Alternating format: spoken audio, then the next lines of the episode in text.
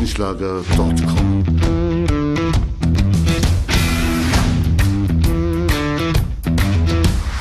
Energie für Körper und Geist. Der Podcast für dich und andere Menschen, die mehr aus ihrem Leben machen wollen. Hier geht es darum, das Beste aus dir herauszuholen. Aus deinem Körper, deiner mentalen Stärke, deiner Ernährung und deinem Lifestyle. Und jetzt viel Spaß mit deinem Gastgeber, Erich Frischenschlager.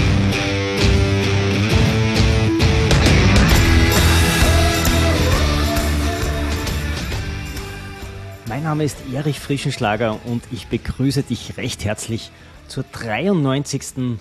Episode meines Podcasts Energie für Körper und Geist. Ja, ich freue mich, dass du wieder dabei bist und glaube mir, in dieser Episode wirst du sehr viel über dein Gehirn erfahren. Ich habe nämlich einen sehr spannenden Interviewpartner. Es ist Professor Dr. Volker Busch. Er ist Facharzt für Neurologie, Psychiatrie und Psychotherapie und arbeitet an der Universitätsklinik für Psychiatrie und Psychotherapie in Regensburg. Kürzlich hat er auch ein sehr spannendes Buch publiziert mit dem Titel Kopf frei, wie du Klarheit, Konzentration und Kreativität gewinnst. Und darin spricht Dr. Volker Busch auch von einem Diebstahl der Aufmerksamkeit und er wird uns erklären, was es damit auf sich hat. Im weiteren Interview gehen wir auch den Fragen nach, wie halten wir unser Gehirn in hochdynamischen Zeiten gesund und leistungsstark? Was bewegt uns im Inneren und wie erreichen wir unsere Ziele besser? Wie können wir uns für das Neue im Leben inspirieren? Und da hat auch die Bewegung natürlich einen besonderen Stellenwert und auch das werden wir in unserem Interview besprechen. Bevor wir aber zum Interview schalten, möchte ich dir noch meine Webseite erichfrischenschlager.com empfehlen. Schau mal vorbei. Du findest dort alle Podcast-Episoden, alle dazugehörigen Blogartikel, alle meine Publikationen, insbesondere auch die letzte, die Nine Mind Steps. Das sind 50 hocheffiziente Übungen zum Training deines Gehirns mit Bewegung. Und das ist, glaube ich, auch das Besondere daran. Nine Mind Steps steht für 50 Übungen, sogenannte Dual Task Aufgaben, die immer Bewegung mit einer kognitiven Übung kombinieren. Diese sind vom Aufwand her sehr einfach durchzuführen. Man braucht eigentlich nur neun Hütchen oder Pylonen, wie man in Deutschland sagt. Und die stellt man einfach mit ein wenig Abstand auf und dann gibt es ganz konkrete Vorgaben, wie man durch diese Pylonen durchzulaufen hat. Entweder mit Buchstaben, mit Zahlen, mit Rechenbeispielen, mit Buchstabieren, mit Farbbeispielen. Und das fordert dein Gehirn sehr intensiv. Egal, ob es jetzt um Schülerinnen und Schüler in der Schule geht oder um Studierende oder um Erwachsene im Beruf, jeder kann mit diesen Übungen sehr gut an seinen exekutiven Funktionen im Gehirn arbeiten. Wenn dich dieses Thema interessiert, dann höre dir auf jeden Fall die Episode 85 dieses Podcasts an. Das Thema ist die exekutiven Funktionen, was sie in deinem Gehirn bewirken und wie du sie trainierst.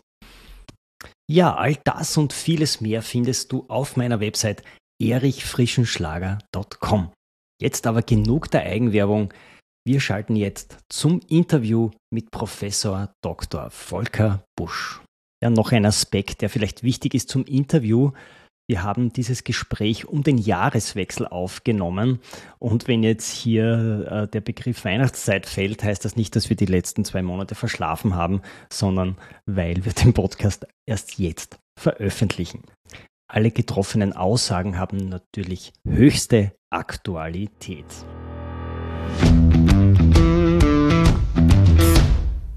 Bei mir im Studio darf ich jetzt den Neurologen, Psychiater und Hirnforscher Professor Dr. Volker Busch begrüßen, dass ich es herausbringe. Ich habe dich ja schon einmal als Psychologen vorgestellt und da hast du mir schon beim letzten Interview, das war die Episode 6, das ist schon sehr lange her, äh, gesagt, dass das eigentlich nicht stimmt. Ja, servus, hallo. Es ist ganz oft, dass ich verwechselt werde mit einem Psychologen, mach dir keine Gedanken. Aber immer noch besser als mit was anderem. Meine Tochter ist vor ein paar Wochen ist sie gefragt worden in der Schule, meine kleine Tochter, was denn ihr Papa von Beruf sei. Und da hat sie gesagt, mein Papa ist Neurologe und Psychopath. also dann ist mir Psychologe immer noch lieber als äh, äh, Psychopath. Okay. Ja, Volker, lass uns gleich zum Inhaltlichen kommen. Wir leben ja in einer sehr äh, instabilen Zeit voller Druck. Wir haben Corona gerade mal überstanden. Wir haben schon seit mehreren Monaten Krieg in Europa und wir hatten jetzt auch äh, eine spezielle Zeit ja. mit Weihnachten, mit Jahreswechsel. Und merkst du denn, dass die Menschen mehr Druck haben? Merkst du das in deiner ärztlichen Praxis? Ja, absolut. Ähm, das ist witzigerweise eigentlich der Monat, in dem wir ja so ein bisschen zur besinnlichen Ruhe äh, zurückkehren sollten und gleichzeitig erlebt man, dass es eigentlich bei den meisten der Monat ist, wo man am meisten Termine hat, wo man alles noch erledigen will, ne, was sich so angestaut hat. Dann sind die ganzen Weihnachtsfeiern, die man noch äh, absolvieren möchte oder muss. Und dann der Weihnachtsstress, äh, das durch das Kaufen der Geschenke und die vollen Straßen und und, äh, Stra äh, und und Städte. Also bei den meisten ist der Dezember eigentlich der absolute Stressmonat und äh, das erlebt man dann auch. Menschen leiden mehr unter Kopfschmerzen, mehr unter Schlafstörungen, und unter so einer allgemeinen Anspannung im mhm. Dezember. Mhm. Äh, ihr habt ein letztes Buch äh, vor mir liegen, das nennt sich Kopf frei und du sprichst in deinem Buch vom Diebstahl der Aufmerksamkeit. Ist das nicht gerade jetzt im Dezember ein besonders heißes Thema? Ja, voll. Ist eigentlich rund ums Jahr, aber unsere Aufmerksamkeit lassen wir uns eigentlich heute ständig stehlen. Gell? Es ist jede, jede SMS auf dem Startbildschirm unseres Handys, äh, wenn wir arbeiten oder einen Film gucken abends ähm, oder im Auto sitzen, ist ein typisches Beispiel äh, dafür, dass wir unsere Aufmerksamkeit häufig klauen lassen. Oft sind es ganz virtuelle Nebensächlichkeiten, also völlig unwichtige Dinge, die sie uns stehlen, aber sie geht weg, sie geht verloren der Arbeit, für die wir eigentlich, auf die wir uns eigentlich konzentrieren wollen am Schreibtisch oder im Straßenverkehr, wenn wir uns auf die Straße konzentrieren müssen. Also wenn Aufmerksamkeit verloren geht, ist das fast immer ein Nachteil. Und ähm, in der heutigen digitalen Welt sind die Verlockungen, ähm, unsere Aufmerksamkeit ständig auf andere Dinge zu richten, als auf das, was wirklich wichtig wäre, die werden immer, ja, die werden immer größer, da gibt's immer mehr von und für uns wird es immer schwieriger, uns auf das Wesentliche zu fokussieren und dabei zu bleiben. Und wir lassen uns einfach immer leichter stören und ablenken. Und darum geht das Buch. Äh, warum passiert das? Warum sind wir so geradezu süchtig nach diesen äh, Informationen, nach diesen Ablenkungen und was macht das in unserem Kopf? Warum belastet uns das? Warum sinkt unsere Leistung? Und wie können wir vor allen Dingen diesen Fokus wieder zurückentdecken, damit wir leistungsfähiger sind und gleichzeitig natürlich auch Gehirn gesünder, wenn man so will, leben. Mhm. Ähm, ich merke es bei mir auch bei meiner Arbeit, man hat ja immer mehrere Baustellen, die gleichzeitig zu bearbeiten sind. Nicht? Und dann mhm. arbeitet man gerade mal an einer und dann kommt irgendeine Information von der Baustelle Nummer zwei herein. Der ist ja jetzt nicht weniger wichtig. Wenn das irgendeine Werbung ist, dann kann man sagen, okay, das blende ich jetzt aus, aber dann, dann muss man so manchmal hin und her switchen. Hast du da äh, irgendwelche Rezepte oder Tipps, wie man da, auch wenn man mehrere Baustellen hat, trotzdem irgendwie weiterkommt und, und möglichst rasch weiterkommt beim Abarbeiten. Ja, also das ist natürlich richtig beobachtet, dass wir manchmal mehrere Dinge haben, denen wir uns mehr oder weniger gleichzeitig zuwenden müssen, die auch gleich wichtig sind, so dass ein gewisses Umschalten notwendig ist. Aber wenn wir ganz ehrlich sind, stimmt das in den meisten Fällen gar nicht. Wir lassen uns viel, viel öfter von Nebensächlichkeiten und Kleinigkeiten ablenken, die eben nicht sein müssten.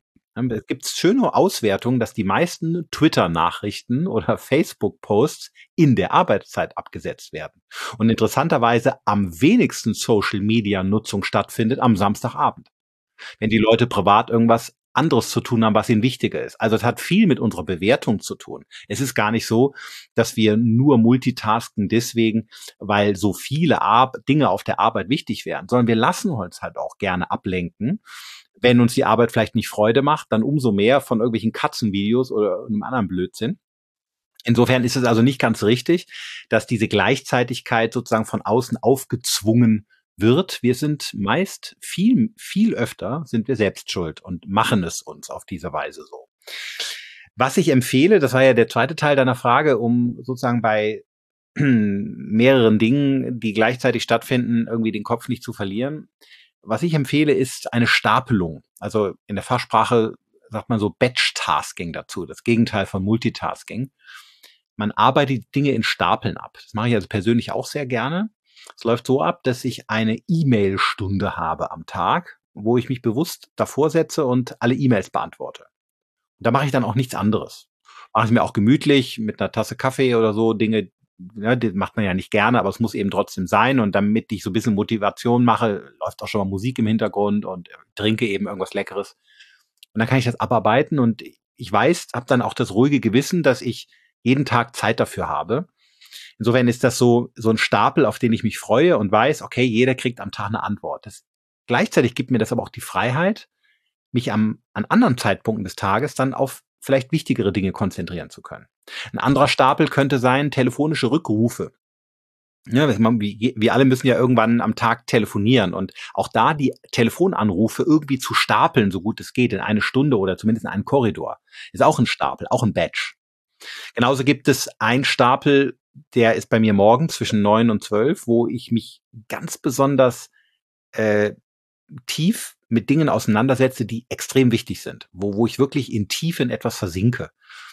Auch das arbeite ich dann am Stück ab. Und die Studien zeigen eben, dass wenn wir die Dinge in Stapeln abarbeiten und nicht ständig zwischen ihnen hin und her schalten, dann führt das unterm Strich dazu, dass wir viel effizienter arbeiten, allen Dingen letztlich gerecht werden und trotzdem nicht so gestresst nach Hause zurückkehren von der Arbeit. Was ist, wenn du dann nach deiner Mail äh, Stapelstunde eine E-Mail bekommst? Wartest du dann wirklich, bis du am nächsten Tag wieder diese ja. Patch-Hour hast, wo du die Mails bearbeitest? Absolut, bin ich. Hat aber eine Zeit lang gedauert. Ist also nicht so, dass ich das von Montag auf Dienstag gelernt hätte, denn ich mache die Fehler auch. Ne? Nur weil man sich mit den Dingen wissenschaftlich oder klinisch beschäftigt, heißt das nicht, dass man alles richtig macht. Also ich muss das auch lernen. Ich mache da auch immer noch Fehler. Ne? Aber ich halte mich daran und ähm, nur, nur, auf, nur deswegen kann ich es auch authentisch empfehlen, weil ich eben weiß, welche Ruhe eintritt, wenn wir in Stapeln arbeiten, so gut es geht. Es wird immer einzelne Chaos-Tage geben, wo das nicht funktioniert. Das ist okay. Aber es sollte eben so ein Stück weit nicht die Lebensmaxim sein, äh, unter der Woche ständig irgendwie für alles gleichzeitig zuständig zu sein, sondern so ein bisschen so die, durch Stapeln zu organisieren. Das geht, das gelingt. Ich mache das eben auch. Und daher kann ich von mir aus auch sprechen, wie gut einem das tut, wie effizient man ist und wie man sich dabei auch entspannen kann. Ich hatte bis jetzt noch keinen Vorsatz für das neue Jahr, aber das ist mein erster. Ich werde übergehen zum, Sta sehr gut, zum stapelmäßigen. Abarbeiten. Dann könntest du, wenn, wenn ich den Tipp ja. geben darf, erstmal mit einem Werktag pro Woche anfangen. Das wäre jetzt mein ja. Tipp. Wäre vielleicht zu viel mhm. verlangt, dich das jetzt ab Januar vorzunehmen von Montag bis jeweils Freitag, sondern erstmal an den Montagen damit anzufangen und sich am Ende des Tages hinzusetzen und überlegen, okay, wie war das? Was habe ich jetzt mehr geleistet? Was habe ich mehr geschafft? Wie geht's mir? Und sich das selber dieses Feedback geben. Und wenn du erkennst, hey Mensch, es geht mir an Montagen viel besser als an Dienstagen, wo ich äh, wie immer so chaotisch hin und her schalte, dann hilft das dem Gehirn, das zu wiederholen. Und dann kann daraus eine Gewohnheit werden. Also nicht überfordern am Anfang, erstmal weniger ist mehr, mit einem Tag anfangen, sich ein Feedback geben, das bewerten und dann kann man ja einen Tag, einen zweiten Tag in der Woche dazu nehmen und sich so auf diese Weise langsam steigern. Das ist ein sehr cooler Tipp, schauen wir mal. Volker, ich habe jetzt ein Buch von mir. Äh, der Untertitel ist, wie Sie Klarheit, Konzentration und Kreativität gewinnen. Mhm. Und ich würde gerne ein bisschen auf diese drei Begriffe eingehen, mhm. also Klarheit, Konzentration und Kreativität. Beginnen wir vielleicht bei der Klarheit. Warum können Menschen jetzt oft nicht mehr klar denken und wie bekommen sie diese Klarheit wieder zurück? Also das, der Stapeltipp war, glaube ich, schon einmal eine Möglichkeit. Ja, da ging es da ging natürlich mehr um konzentriertes Arbeiten. Ja. Die Klarheit geht heute deswegen verloren, weil wir so Informationen verstopft sind. Wir, wir nehmen eine unglaubliche Masse, möchte man fast sagen, an Informationen auf. 20 bis 30 Gigabyte sind das locker, die wir auf unser Gehirn laden. Und die kreisen uns natürlich so als Gedankenschleifen ständig im Kopf. Vieles wird natürlich auch gelöscht, aber vieles bleibt auch erhalten und nimmt uns den Raum zum Denken. Denn wenn wir die ganze Zeit konsumieren, also was lesen, was anschauen, was, was, was nachgucken, wieder was schreiben und so weiter, dann beschäftigen wir uns ja ständig mit der Außenwelt. Unser Gehirn nimmt diese ganzen Reize auf und kann sich eigentlich mit den bereits vorhandenen Informationen ja gar nicht länger beschäftigen. Und genau dieser Raum, sich in Ruhe mal mit etwas auseinanderzusetzen, mal in Tiefe in etwas zu versinken, mal drüber nachzudenken, es mal für sich zu bewerten, zu prüfen, von allen Seiten anzuschauen, also Perspektiven zu gewinnen. All das geht ja, gelingt ja heute kaum mehr, weil wir uns die Zeit nicht nehmen. Und das meine ich mit mangelnder Klarheit. Dann führt das dazu, dass wir eben gar nicht mehr wissen, wie wir uns jetzt entscheiden müssen. Mache ich dies, mache ich jedes, jenes, jeder sagt was anderes und wir sind so äh, völlig voll gestopft im Kopf und wissen nicht mehr ein und aus. Und Klarheit zurückzugewinnen bedeutet, diese Information wieder loszuwerden und den Konsum bewusst mal abzustellen, wenn man so will, die digitale Nabelschnur mal zu durchtrennen und sich mal einfach mit den Dingen zu beschäftigen, drüber nachzudenken, mal in sich zu spüren, den Kontakt mit sich zu suchen und auf diese Weise eine Klarheit zurückzugewinnen. Ja, so mache ich's oder so möchte ich's, so möchte ich's gerne haben. Das, das möchte ich, da möchte ich Menschen wieder zu verhelfen, das wieder äh, zu, zu wissen oder zu spüren. Klarheit im Denken und auch klare Entscheidungen zu treffen. Ich glaube, das sind ganz wichtige Punkte und da gibt es eine große Sehnsucht von den Menschen, ähm, dahin wieder zurückzukommen. Schauen wir uns vielleicht gleich den zweiten Punkt an und das merke ich auch an der Hochschule, dass das mhm. Thema mhm. Konzentration immer schwieriger wird. Das merken die Lehrer in der Schule, das merken wir an der Hochschule und das merken auch viele Erwachsene im Job. Warum fällt es den Menschen immer schwerer, sich auf ein Thema längere Zeit zu konzentrieren? Wir sind uns gar nicht so sehr sicher wissenschaftlich, ob die Konzentrationsfähigkeit wirklich so gesunken ist. Wahrscheinlich bringen Menschen, weitestgehend zumindest, noch die Fähigkeit mit, sich konzentrieren zu können. Das Problem ist nicht die nachlassende Konzentrationsfähigkeit, sondern das Problem ist die ständige Störung. Ne? Also diese Ablenkbarkeit, diese, diese Reizfülle um uns herum, die unsere Aufmerksamkeit eben stiehlt. Wir haben das ja eben schon besprochen. Und wir sehen, dass wenn Menschen diese Störungsquellen besser in den Griff bekommen, sie sich plötzlich auch viel besser konzentrieren können. Das heißt, bevor man Menschen jetzt komplizierte Konzentrationsübungen aufschreibt oder sie in irgendwelche Workshops steckt, wäre es viel, viel besser, ihnen Störungskontrolle beizubringen. Ne, in welchen Phasen des Lebens am Schreibtisch oder wenn ich lerne für eine Prüfung, du hast eben von Studenten gesprochen, oder in welchen Bereichen des Lebens auch immer, ähm, kopple ich, entkopple ich mich von der Außenwelt? Wo mache ich mein Handy mal aus? Wo, wo äh, reduziere ich bewusst diese vielen Informationsquellen, damit sich Konzentration wieder entfalten kann? Und dann würden viele Menschen, das erlebe ich in meiner Beratung jeden Tag, sich in vielen Situationen auch viel, viel besser konzentrieren können. Also Störungskontrolle ist wichtig als Konzentrationsförderung. Und äh, da versuche ich natürlich mit meinen Vorträgen und Seminaren in Unternehmen oder auch äh, in Schulen, bei in Universitäten, bei Studenten zu helfen, wie das gelingen kann, weil ich eben merke, wenn Menschen sich wieder besser konzentrieren, gelingt ihnen besseres, präziseres Denken und sie machen weniger Fehler und sie sind auch viel zufriedener mit dem, was sie dann äh, schaffen am, an so einem normalen Arbeitstag. Das ist, glaube ich, ein wichtiger Punkt. Nicht die Konzentration nimmt selbstverständlich immer mehr und mehr ab, sondern die Ablenkungen nehmen immer mehr und mehr zu. Und ich denke, das muss man schon von dieser Seite her mal äh, sehen und dann ließe sich auch sehr einfach etwas dagegen machen, dass die Konzentration eben wieder steigt. Der dritte Punkt in deinem Buch ist ja die äh, Kreativität. Ist auch hier die Ablenkung dafür verantwortlich, dass diese weniger wird? Wir müssen uns vorstellen, dass unser Gehirn dann kreativ ist, wenn es sich mit den Informationen beschäftigen kann, die da bereits kreisen. Es ist ein bestimmtes Netzwerk, was hochfährt im Kopf, das sogenannte Default Mode Network, ein sogenanntes Ruhezustandsnetzwerk. Man kann das ganz schlecht ins Deutsche übersetzen. Und das äh, verknüpft und verbindet die Informationen, räumt ein bisschen auf und macht das, was man assoziatives Denken nennt. Und dieses Netzwerk, das fährt interessanterweise herunter, wenn wir Informationen konsumieren. Sobald wir uns also in einer Mittagspause oder am Feierabend vor den Fernseher setzen, fährt das Netzwerk runter. Ne, denn wenn unser Gehirn mit der Aufnahme von Informationen beschäftigt ist, kann es sich nicht so sehr mit sich selbst beschäftigen, um es mal so salopp zu sagen. Und deswegen ist der ab und zu mal in der Pause, am Wochenende wichtig, dass wir mal offline sind, dass wir bewusst mal weniger Informationen von außen aufnehmen, also nicht im Handy gucken oder Zeitung lesen, sondern einfach mal den Gedanken freien Lauf lassen, dass wir beispielsweise beim Spazierengehen so uns so zerstreuen, so unsere Gedanken auf Wanderschaft schicken. Und dann fährt dieses Netzwerk hoch und dann kommen wir plötzlich auf Ideen. Dann finden wir Lösungen für Probleme oder wir uns fällt was ein oder wir versöhnen uns mit einem Gedanken. Wir kommen auf Ideen. Das kennt ja jeder aus dem Alltag. Es kommen ja nicht die Ideen beim konzentrierten Arbeiten in der Excel-Tabelle, sondern es kommen die Ideen beim Waldspaziergang oder wenn ich in die Berge wandern gehe. Also genau dann, wenn ich offline bin. Und das möchte ich einfach den Leuten zurückschenken. Deswegen habe ich da in dem Buch ganz viele Tipps mit an die Hand gegeben, wie wir das in der digitalen Welt uns so ein Stück weit zurückerobern. Nicht, weil ich ein Gegner bin von Digitalisierung oder diese Unterhaltungsmöglichkeiten nicht schätzen würde. Ich finde das ja fantastisch, was wir an Möglichkeiten haben, unsere Zeit äh, damit auch so ein Stück weit uns damit beschäftigen zu können. Aber der Mensch ist mehr als Rezipient von Informationen. Wir können viel, viel mehr. Wir können wundervolle Ideen haben. Wir können Dinge entwickeln. Wir können Lösungen finden für Probleme.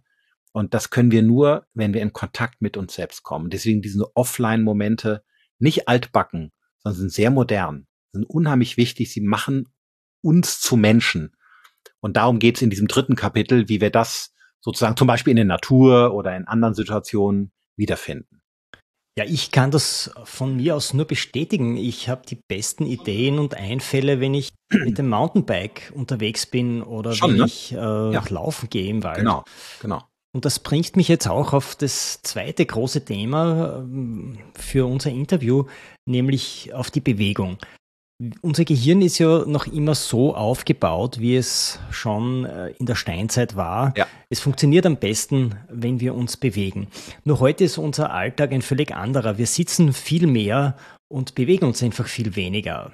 Welche Auswirkungen hat das denn auf unser Gehirn? Naja, das ist schwer zu sagen, weil die Auswirkungen, die das auf unser Organ hat, als, als äh, bezogen auf unsere Spezies in, im Jahr 2022, müsste man natürlich genaue Vergleichsuntersuchungen in jeder Generation anstellen. Nur dann könnte man ja aus wissenschaftlicher Sicht auch, auch sagen, was der Lebenswandel mit unserem Organ an sich macht. Und wir haben eben leider keine genauen Aufzeichnungen äh, von der Gehirngröße in dieser Feinheit, wie wir heute Wissenschaft machen. Wir haben ungefähre Orientierungswerte aus dem 19., 18. Jahrhundert aber das sind Näherungswerte und nicht äh, so sauber, wie wir das heute messen könnten. Insofern muss man da abwarten. Ja, wir müssten einfach unser Interview, lieber Erich, müssten wir in 10.000 Jahren nochmal machen. Wenn wir das schaffen, ich weiß es nicht. Und äh, gucken, ob unser Gehirn wirklich kleiner geworden ist. Ähm, was aber stimmt, ist, dass für jeden Einzelnen von uns sehr wohl gilt, dass Sport und Bewegung neue Nervenzellen bilden kann, beziehungsweise Nervenzellen erhält. Und umgekehrt, wenn Menschen sich gar nicht bewegen, total passiv sind, dass dann eher Nervenzellen verloren gehen. Also das ist gezeigt. Das hat damit zu tun, dass ungefähr 60 Prozent unseres Gehirns nur mit motorischer Steuerung beschäftigt ist. Man glaubt ja immer, unser Gehirn ist zum Denken da, aber in Wahrheit ist es nur eine Nebensache die eigentliche Leistung des Gehirns, die motorische Steuerung. Und wenn die weitestgehend fehlt, weil wir nur auf der Couch sitzen, Fernseh gucken, dann geht dieser Einfluss natürlich verloren und dann baut Hirnmasse auch schneller ab. Also, um deine Frage nochmal in einem Satz zu beantworten, bezogen auf den Einzelnen kann man sehr wohl sagen, dass äh, Bewegung und Sport Nervenwachstum fördert und umgekehrt Passivität Nervenzellabbau fördert. Ob das in Bezug auf unsere Generation in der Spezies Menschen Einfluss hat, das, wie gesagt, das ist ein bisschen offen, das ist schwer zu sagen, das scheitert an methodischen, mhm. ähm, äh, mit, an, an, an methodischen Dingen, wenn man so will. Gibt es nicht im Meer ein Tier, das zuerst herumschwimmt und sich dann festsetzt und dann äh, das eigene Gehirn verdaut. Ja, das hast du wahrscheinlich meinem Online-Vortrag entnommen zu dem Thema. Ne? Das ist die Seescheide. Ah, die Seescheide, ja genau. Die Seescheide äh, schwimmt als Larve relativ aktiv äh, im Meer herum und irgendwann saugt sie sich an einem Stein fest und in diesem Moment wo sie beschließt, für immer sesshaft und passiv zu werden, verdaut sie ihr eigenes Gehirn. Und das ist eigentlich so ein schönes Bild, mit dem ich manchmal auch so in der Vorlesung äh, dann starte mhm. und sage, Menschen sind zwar keine Seescheiden, aber in der Natur gibt es anscheinend Tierarten, äh, die ihr Gehirn nicht mehr brauchen, wenn sie sesshaft werden. Uns als Menschen sollte das nicht passieren. Also fleißig bewegen, damit uns das nicht passiert, so wie die Seescheide. Wir können also festhalten, dass Bewegung und Sport einen sehr positiven Impact auf die Gehirnentwicklung und Erhaltung hat. Ja. Wie schaut absolut. das denn jetzt bei Kindern aus? Ich glaube, auch gerade bei Kindern ist Bewegung und Sport sehr förderlich für Konzentration und Gehirnentwicklung? Die, gerade die Hirnentwicklung bei jungen Menschen ist ganz entscheidend, unter anderem nicht nur, ne, aber unter anderem von der Bewegung abhängig.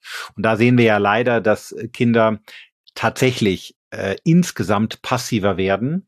Übrigens auch in der Corona-Pandemie, die uns ja alle zwei Jahre ein Stück weit unverschuldet natürlich in eine gewisse Passivität äh, gedrängt hat, dass da also die, die mehr Freizeit, die man hatte, zunehmend mit Medienkonsum gefüllt wurde oder Computerspielen und Fernsehgucken und Handykonsum und nicht mit Bewegung äh, äh, vor der Haustür.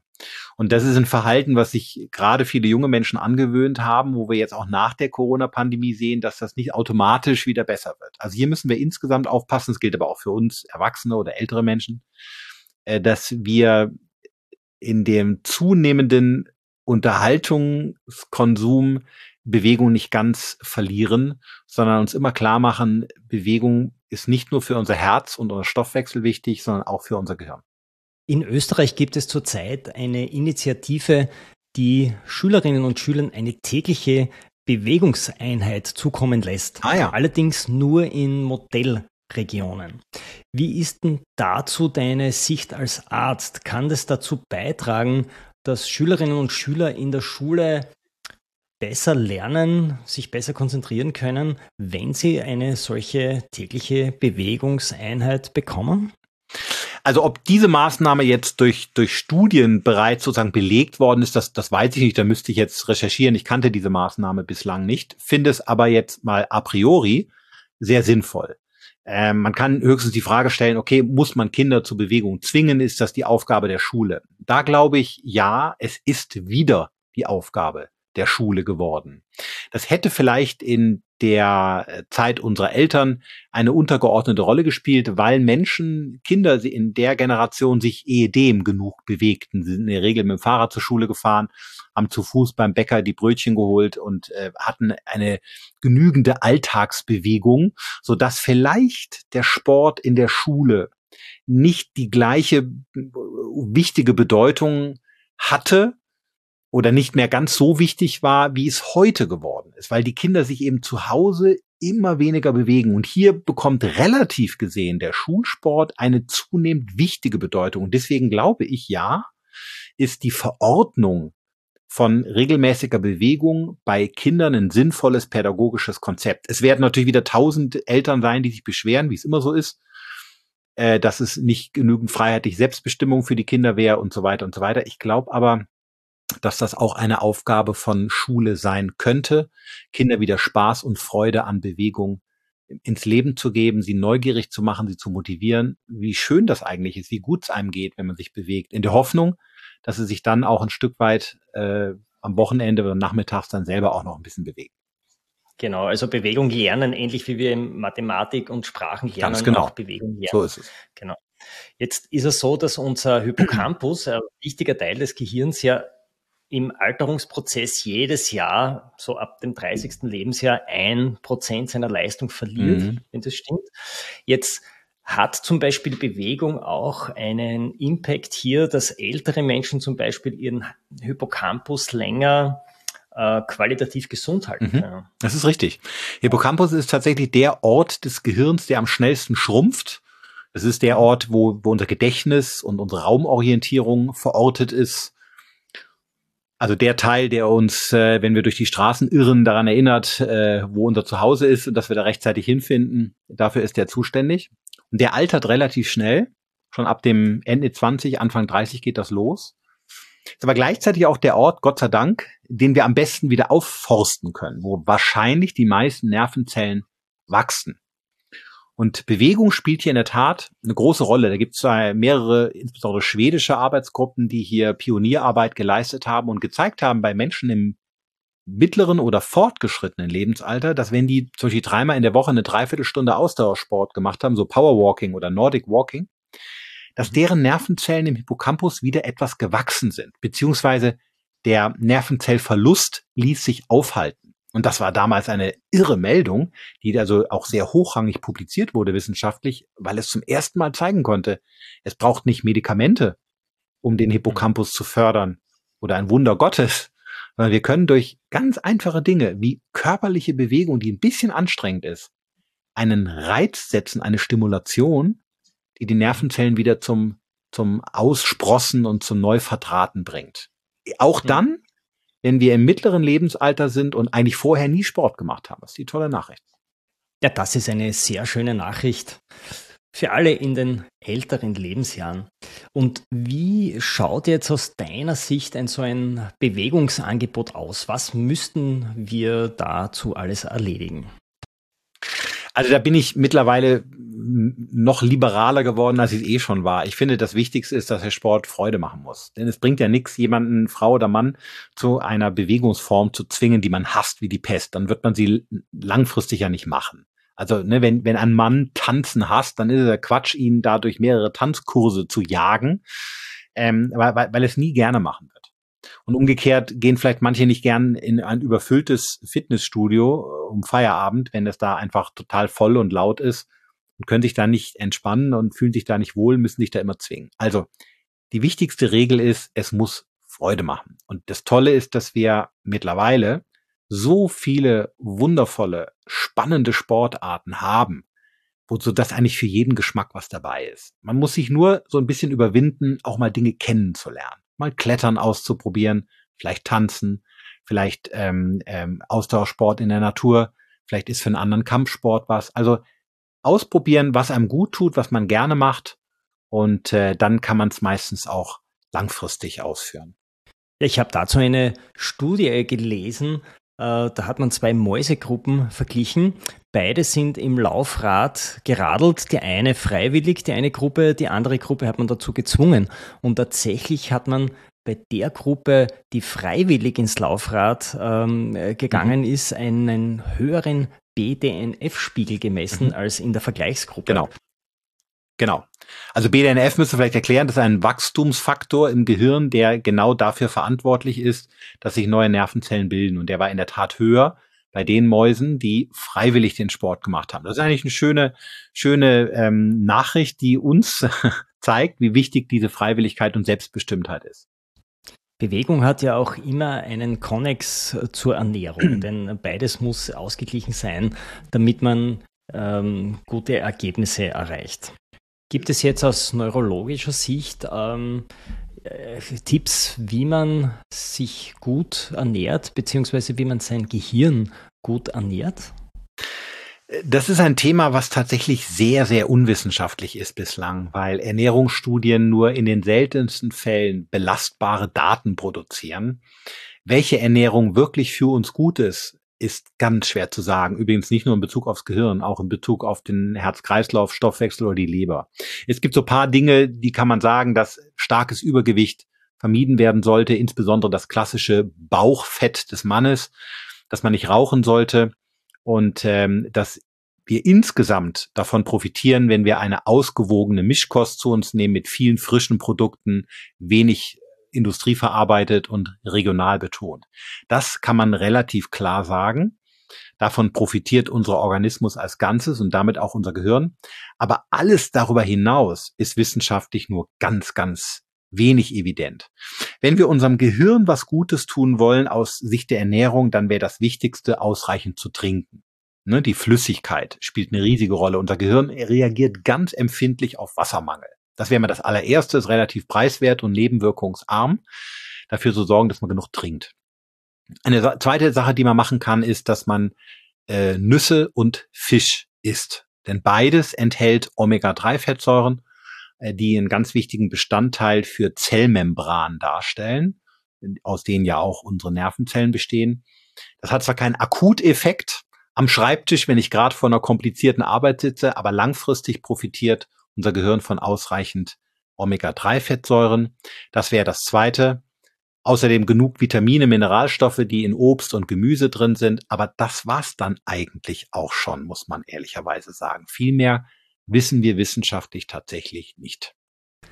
Um unser Leben zu meistern, um unsere Ziele zu erreichen, brauchen wir sehr viel Willenskraft, damit wir auch unsere Aktivitäten umsetzen können, unsere Pläne umsetzen können. Gibt es jetzt ähm, aus deiner Sicht, aus ärztlicher Sicht noch Tipps, wie wir äh, unsere Willenskraft stärken können, wie wir noch mehr oder noch besser unsere Ziele erreichen können? Die Willenskraft ist beispielsweise stark davon abhängig, wie gut wir schlafen. Also der Nachtschlaf hat eine ganz entscheidende Auswirkung auf unsere Disziplinierungsfähigkeit. Wenn wir also Ziele erreichen wollen, haben einen Plan aufgestellt und uns äh, da, danach handeln, dann spielt es eine große Rolle, ob wir in der Nacht gut geschlafen haben, dann gelingt uns das nämlich leichter, oder ob wir wenig geschlafen haben, sehr oberflächlich geschlafen haben, vielleicht gar nicht geschlafen haben, dann gelingt uns das nur deutlich schwerer. Also die Willenskraft ist stark äh, von der Erholung abhängig. Insofern gilt, wer ein anstrengendes Ziel verfolgt, vielleicht für eine Prüfung lernt, wer für einen Marathon trainiert, wer vielleicht gerade vor dem nächsten Karriereschritt steht und sich beruflich besonders stark am Riemen reißen muss oder was auch immer, der profitiert davon, eine gute Schlafhygiene zu sorgen, wie man sagt, also seinen Schlaf zu verbessern, zu vertiefen ähm, und wird dadurch Willenskraft schon mal ein Stück weit leichter zur Verfügung haben. Das wäre etwas, äh, was man sich auf jeden Fall mal anschauen kann. Ja, ich denke, wir haben jetzt ganz viele Tipps schon von dir bekommen für Vorsätze, die wir 2023 Schön, umsetzen können. Hast du eigentlich für dich schon Neujahrsvorsätze gefasst? Ich bin gar nicht so ein großer Freund von Neujahrsvorsätzen, wissend, dass 70 Prozent im März schon wieder irgendwie äh, äh, hinten rumfallen. Ähm, ich habe ja, ich habe lediglich zwei Dinge vor. Eine Sache beruflich, eine privat. Ich äh, werde ein neues Buch schreiben. Und das habe ich mir für die ersten zehn Monate des kommenden Jahres vorgenommen. Habe allerdings auch schon angefangen. Und privat möchte ich gern einen Motorbootführerschein machen, weil ich das große Glück habe, direkt an der Donau zu wohnen. Da wäre man ja doof, man würde den Fluss nicht auch nutzen. Und ich hoffe, meine Familie unterstützt mich da und wir können vielleicht, wenn es, wenn es klappt, wenn ich das bestehe, ich weiß nicht, wie schwer das ist, dann mal am Sonntag mit der Familie auch über die Donau schippern. Ja, das sind ja zwei ganz konkrete Ziele von dir. Darf man schon nach dem Titel oder nach dem Thema deines neuen Buches fragen? Nee, darf, darf man, äh, also fragen darf man, aber sprechen darüber darf ich noch nicht, äh, denn das ist noch sehr geheim. Ah, ich kann auch, darf auch noch nichts über Titel sagen, Erscheinungsdatum, aber ich beschäftige mich zumindest mit einem Thema und es geht im Januar los. Ja, ich würde mich freuen, wenn wir uns in einem Jahr dann wieder treffen auf eine neue Episode, wo wir dein neues Buch, dein neues Thema dann in einer Podcast-Episode wieder vorstellen können. Lieber Volker, ich möchte mich herzlich für das Gespräch bedanken und Dankeschön. Ja, Ebenso. wünsche dir alles Gute für deine Umsetzungen, für dein neues Buch und für deinen Motorboot-Führerschein. Dankeschön, war mir eine große Freude. Danke den Zuhörern für dieses schöne Ge Gespräch. erichfrischenschlager.com